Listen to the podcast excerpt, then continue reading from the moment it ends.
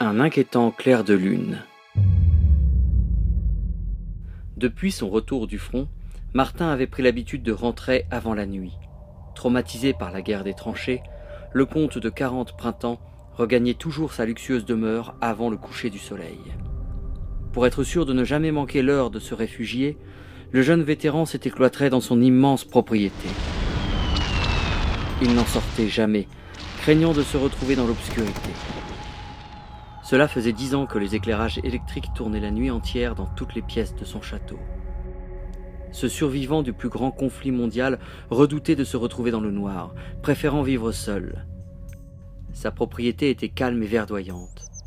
Un soir d'été, l'aristocrate du XXe siècle s'assoupit sur un banc.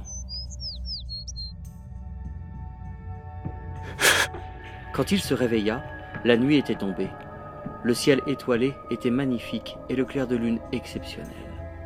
Se refusant de voir le magnifique spectacle, rattrapé par son ultime phobie, le capitaine de cavalerie trembla d'effroi. Tétanisé, il fixait son château et sa façade blanche devenue bleue. 50 mètres, pas plus.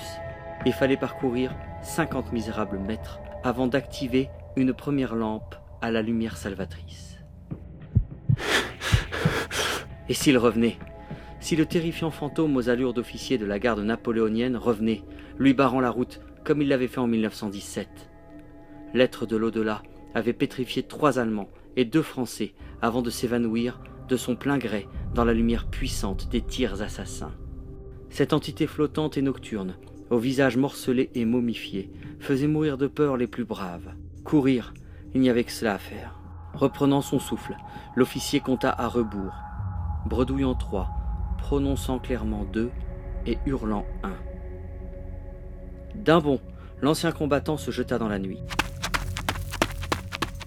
Soudain, à dix mètres de la porte d'entrée, le fantôme surgit par la grille d'évacuation du palier, bloquant la porte. L'assassin des ténèbres hurla. Dans un réflexe inattendu de survie, Martin hurla plus fort que lui. L'élégante moustache de l'être difforme frémit au vent. Martin avait le dessus. Sans l'ombre d'une hésitation, Martin fonça, traversant le corps flottant de l'esprit hostile l'ouverture brusque de la porte et l'allumage de l'éclairage qui donnait sur le vestibule firent fuir l'entité dans un cri d'effroi qui porta au-delà des grilles de la propriété. Souriant, fier de lui, Martin eut alors la certitude, en cette nuit d'été des années folles, que son plus grand démon était vaincu. À bientôt pour une nouvelle histoire.